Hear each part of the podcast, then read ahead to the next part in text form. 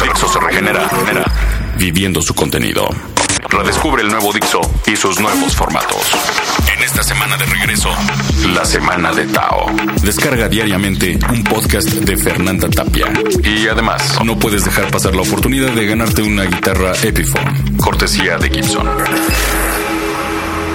Una amiga me reprochaba, y esto va con, con dedicatoria a Patti Vázquez. No me quería, me decía, es que desde que fuiste madre, ya eres como, vamos, como una más del montón. Era, eras original, te metías en mundos extraños.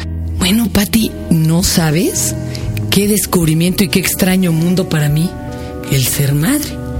Y enterarme de cosas que podría haber muerto y no haber conocido.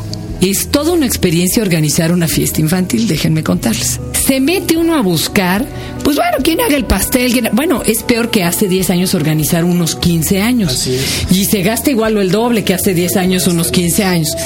Y se topa uno también con muchos mercachifles y con Exacto. gente que te engaña y con, bueno, pero también conoce uno gente brillante. Hoy, un Tao para Gibran Itzhak Gama. Y sus títeres. Estás descargando una. Estás descargando el podcast de Fernanda Tapia. Por Dixo y, y Prodigy MSN. Gibran, bienvenido. Oye, a ver, entonces, Gibran es Gabriel. Es Gabriel en árabe. Muchas personas me comentaban, decían que era Gibran, ¿no? En todo caso será Gibran. Gibran en todo caso. Ajá. Entonces tú eres Gabriel para los Gabriel para los cuatro. Oye, Gibran, ¿de dónde te surgió el asunto de dedicarte a esto de los títeres? México tiene una larga trayectoria Así es, de hecho- en todo tipo de títeres, marionetas, ta, ta, ta. A ver, tú cuéntanos. Fíjense, pasa una cosa muy curiosa en esto. Eh, esto surgió desde mis bisabuelos y todo este rollo que lo trajeron a México de Lyon, Francia. ¿Cómo crees?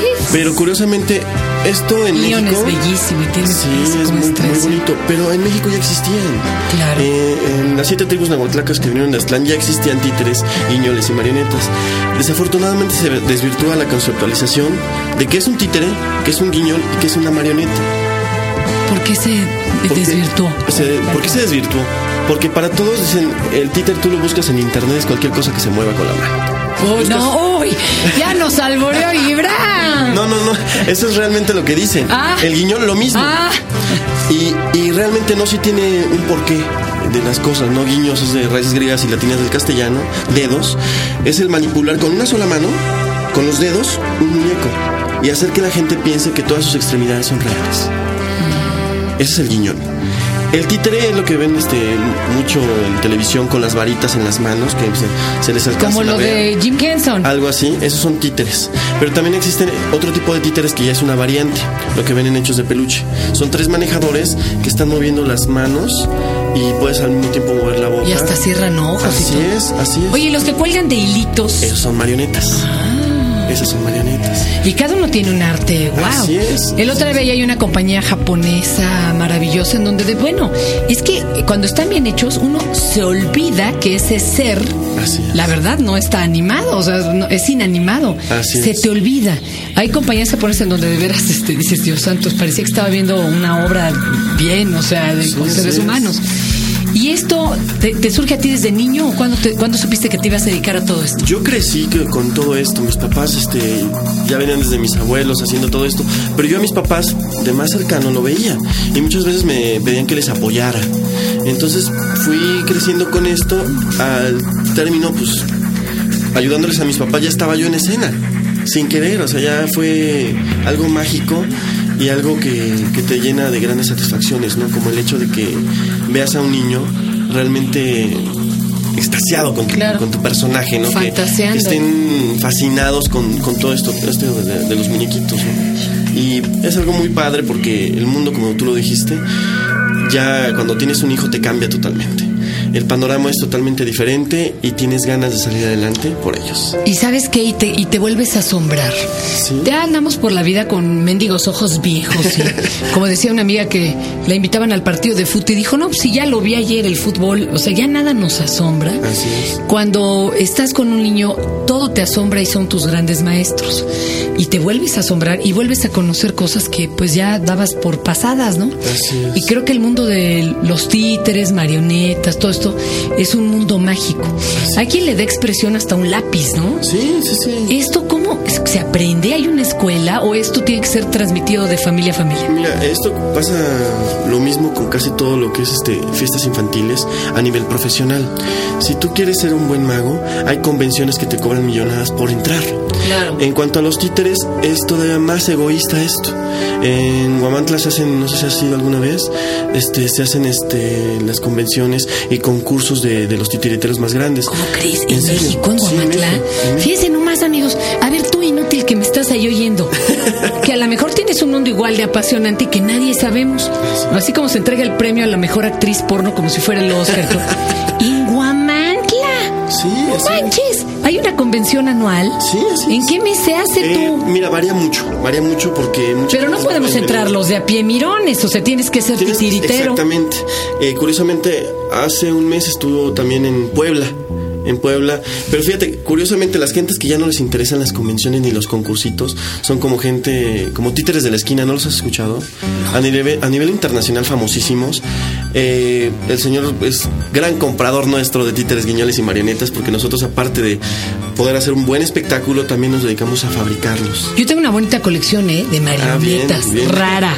Me la he traído de diversas partes del mundo, pero no forzosamente tienen que ser caros. Los compro por hermosos.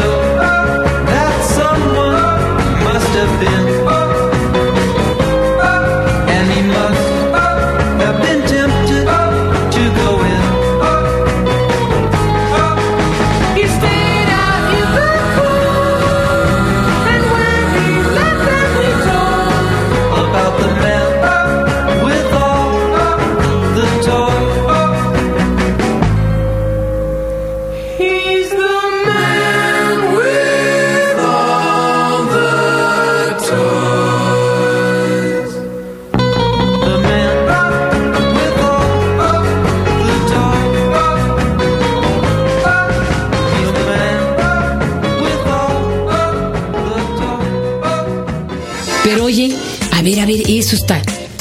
¿Qué compañías son aquí decentes? Primero, menciónanos la tuya y todas las que siguen Mira. y por qué. Porque hay hasta títeres para adultos que hacen Sí, de hecho o novela todo, ¿eh? policíaca. y- A No, ver, sí, cuenta. tenemos eh, espectáculos para niños, adolescentes y adultos. Esta empresa se llama Bear Brothers. Estamos comprometidos con la excelencia en el servicio de espectáculos. Los demás este, que, están, que, que están atrás de nosotros o que están a la par de nosotros, eh, desafortunadamente no se prestan para fiestas infantiles. No, ah, Son únicamente para, para Presentación teatros. acá, teatro. Así es. Nosotros sí, nosotros sí nos comprometemos en, en darles un buen espectáculo en casas, en departamentos, en grandes lugares, en no sé, Bueno, yo vi filmados unos shows que la verdad no caben en una casa, compa, sí son como para Sí. mega escenario. Pero, ¿y de los otros a quiénes mencionarías? Que tú admires que ya están haciendo buen trabajo, aunque no van a, ca- a- a casas ni demás. Fíjate que eh, Nos desprecian. títeres de la esquina son argentinos. Curiosamente, eh, Pero argentinos aquí. ¿Así? Sí, nada más que andan por todo el mundo, nada más que ahorita están aquí. Pero ellos me han comprado las marionetas, entonces cuando veo que van a aplaudir algo que yo hice, pues Guau, te es, emociona. es padrísimo, ¿no? Porque es como un hijito también para mí. Claro. Este, ahorita, por ejemplo, vamos a presentarnos con los Backyardigans. Vamos a estar en el 4 de, de enero. Métanse a, a- a internet, en YouTube. Está este lo que es eh, el circo Arlequín. Donde estuvieron los chicharines, chicharrines o algo así. ¿Qué es eso? Eran unos payasos muy buenos que ya ves que hay mucha mafia por allá y, y no sé qué pasó con ellos, ni quiero hablar nada de eso. pero dónde? ¿En dónde? En Tijuana. ¿Va a estar en Tijuana? Sí. No, hombre, ¿quién va a andar yendo a Tijuana? No, no, ¿cómo no? Háganlo aquí. Digo, No. también nos oyen en Tijuana. Saludos Fíjate a que acabamos de hacerlo aquí. Lo, lo acabamos de hacer aquí en este satélite. Ajá. En una iglesia que ¿Cómo no nos avisaste? No, es que he estado con mucho trabajo, pero este. Aguas, ahorita sí están eh, mucha gente. Hace rato comentaban de la piratería. Sí están unas personas en torres de satélite Ajá. y están otras aquí por Miguel Ángel de Quevedo. Haciendo el mismo espectáculo. No, Fíjate, curiosamente lo que me comentabas la otra vez tú, eh, obviamente engañan a la gente diciendo que son los backyardigans, para empezar, pues ni cantan, ni bailan, ni nada. Las botargas también son de muy mala calidad. Ustedes tienen los derechos, tienen que pagar una serie de derechos para poder representar Así a es. los. que- Está derechos de autor, está la CEP, está, hay una serie de grandes este, órganos que te permiten a ti, como productor, este, llevar a cabo una obra de teatro en México. Desafortunadamente hay teatros que ya no te lo requieren tanto. Estuvimos también con anteriormente con este Salvador Varela en Cañitas, en el Teatro Venustiano Carranza. Pero ¿y ahí qué hacían? Ahí estaba, bueno, metí varias cosas de efectos de ilusionismo y hice el papel de Manuel. Este estuvo bastante interesante a pesar de todo lo que venía arrastrando toda esa serie de Claro. Pero sabes que la actuación es una ilusión, así como los títeres, guiñoles y marionetas, es una ilusión para toda la gente, independientemente de que haya sido o no haya sido cierto, que yo soy muy No, yo, yo sí conocí el caso cuando acababa de suceder y bueno, yo tengo mi experiencia personal que tiene a y a mí sí me da ñañaras. Fíjate que yo Qué horror. en- no sé si te has fijado que siempre todos nosotros como actores te piden que hagas un estudio de tu personaje. Ajá, primero, sí. Entonces fui yo a la casa no, qué valor. Fui a la casa, pero la casa del centro, donde se le apareció la bruja. Ajá. No, fue algo rarísimo.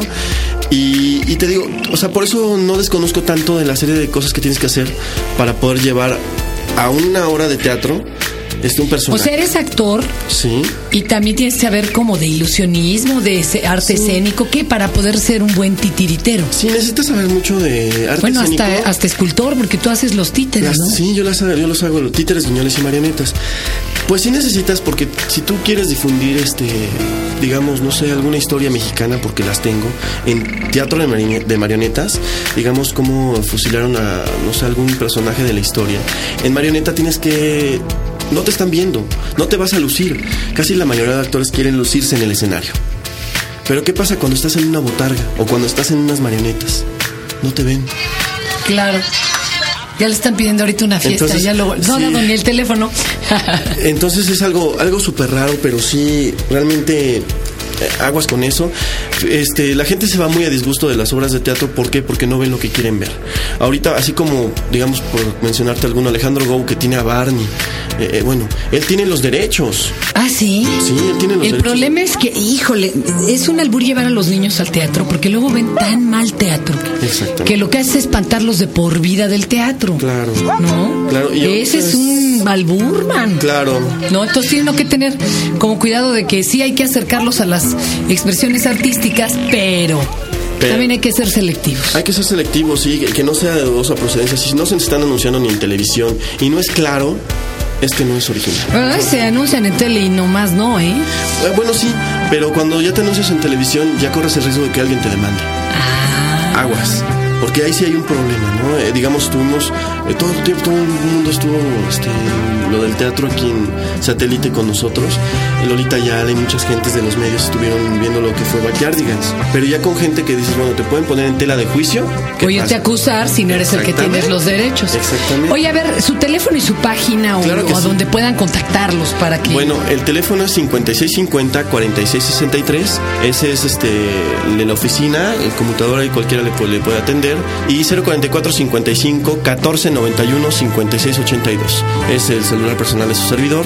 Y esperamos que si alguien nos escucha, este que pueda ir a Tijuana el día 4, vamos a estar, vamos a hacer una temporada muy grande porque es el circo de los Backyardigans. O sea, ya nos damos el lujo de poder ir a hacer circo.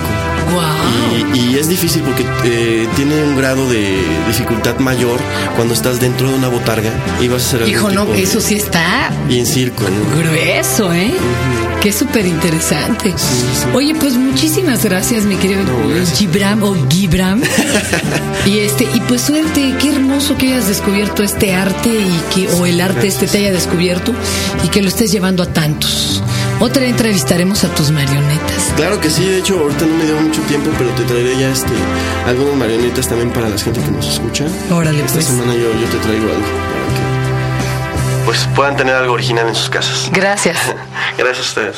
Conocí a un capitán que en su juventud vivió en el mar y su hogar fue de inmersión y a marido él muy bien pintó y partí con mi soñar sumergido fui por verde mar y el color de mi soñar. Amarillo es verde mar. Amarillo el submarino es, amarillo es, amarillo es. Amarillo el submarino es, amarillo es, amarillo es. Junto a mí, a bordo están los que navegar amarán. Ya cantar van a empezar.